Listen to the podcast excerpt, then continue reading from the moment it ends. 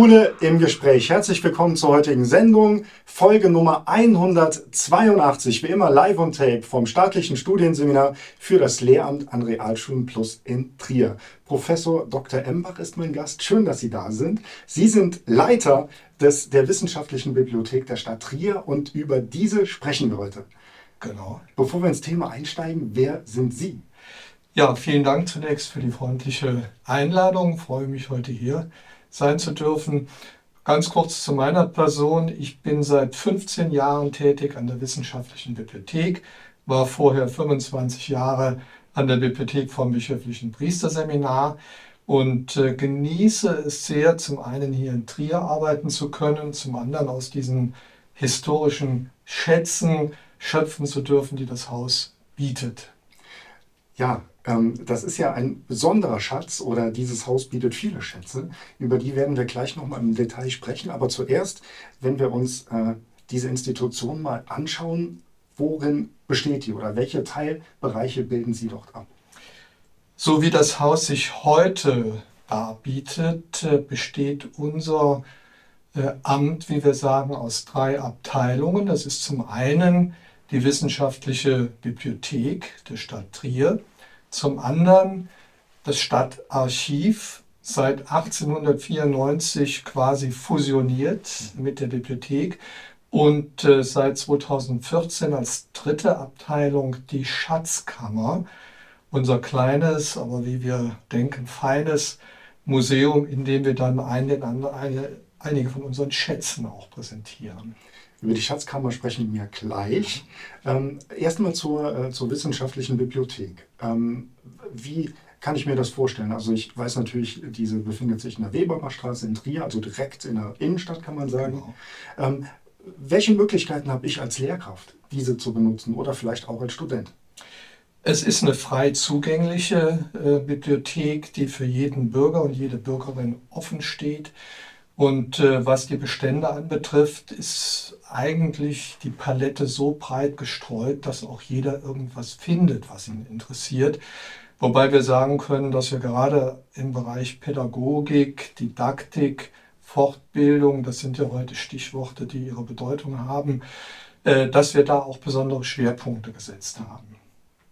Und zudem gibt es natürlich wissenschaftliche Literatur, die ich mir dann natürlich auch als Geschichtslehrer, als Religionslehrer ansehen kann.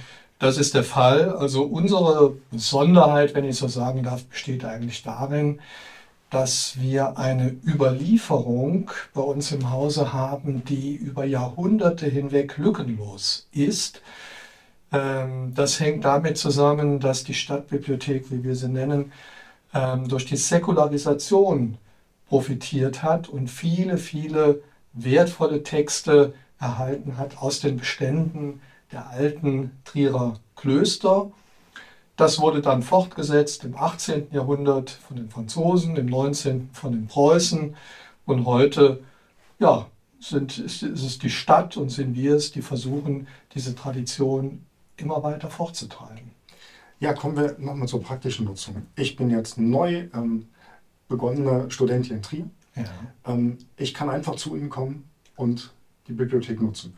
Genau, Sie können sich einen Ausweis äh, erstellen lassen, der Sie dann auch berechtigt, die städtische Bücherei zu benutzen. Das geht unter einer Flagge sozusagen. Und Sie können ab diesem Tag alle unsere Bestände nutzen, auch die Bestände des Stadtarchivs. So, und jetzt kommen wir zu diesem ganz Besonderen, zur Schatzkammer, die ja. übrigens ja auch online genau. einsehbar ist. Ja, das können Sie sich gerne ansehen. Aber mhm. ja, was sind die Besonderheiten oder kann man sagen, die ein, zwei Besonderheiten? Was ist das Besondere an dieser Schatzkammer? Es gibt natürlich eine Fülle von hochinteressanten Objekten dort zu besichtigen, aber ich will zwei äh, Objekte herausheben. Das ist zum einen der Codex Egberti, eine Handschrift aus der Zeit, die kurz vor 1000 entstanden ist, Erzbischof Egbert, und die seit 2004 zum UNESCO-Weltdokumentenerbe gehört. Ich will mal hinzufügen, als einziges Objekt in Rheinland-Pfalz bisher. Mhm. Und dann auf der anderen Seite natürlich die berühmte Gutenberg-Bibel, die wir im Original besitzen und die ja die Leute doch immer fasziniert hat und bis heute fasziniert. Sie sind der Leiter dieser Behörde. Ähm, das ist eine Riesenverantwortung. Man hat Dokumente, man hat Schätze, die es halt nur einmal gibt. Ähm, wie gehen Sie mit dieser Verantwortung um? Ja, das ist schon eine schwere Last mitunter und man muss eben dafür sorgen, dass die Rahmenbedingungen stimmen.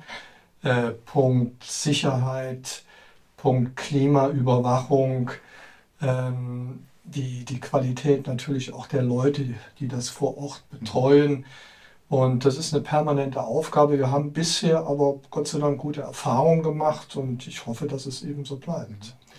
Ähm, also ich stelle mir das jetzt sehr schwierig vor, mit diesen, mit diesen Dokumenten äh, zu arbeiten. Wird daran noch geforscht? Oder wenn ich es tun will, wie gehe ich denn damit um, ohne was zu beschädigen? Gut, wir leben in der Zeit der Digitalisierung und das ist eben auch für uns in der Stadtbibliothek eine große Chance.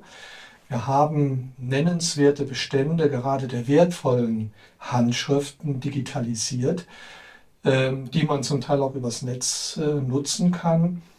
Und dann gibt es so einen Punkt, an dem einer oder der andere sagt, ich muss aber trotzdem ans Original. Und wenn er das dann seriös belegen kann, dann kriegt er auch ein Original mhm. vorgelegt von uns. Unter geschützten Bedingungen, unter Aufsicht wahrscheinlich. Ja, genau, unter strengen Auflagen, das muss so sein, das ist kein Misstrauen, das dient einfach dem Schutz dieses Kulturgutes. So sind, jetzt sind wir in Trier, wir sind aber deutschlandweit.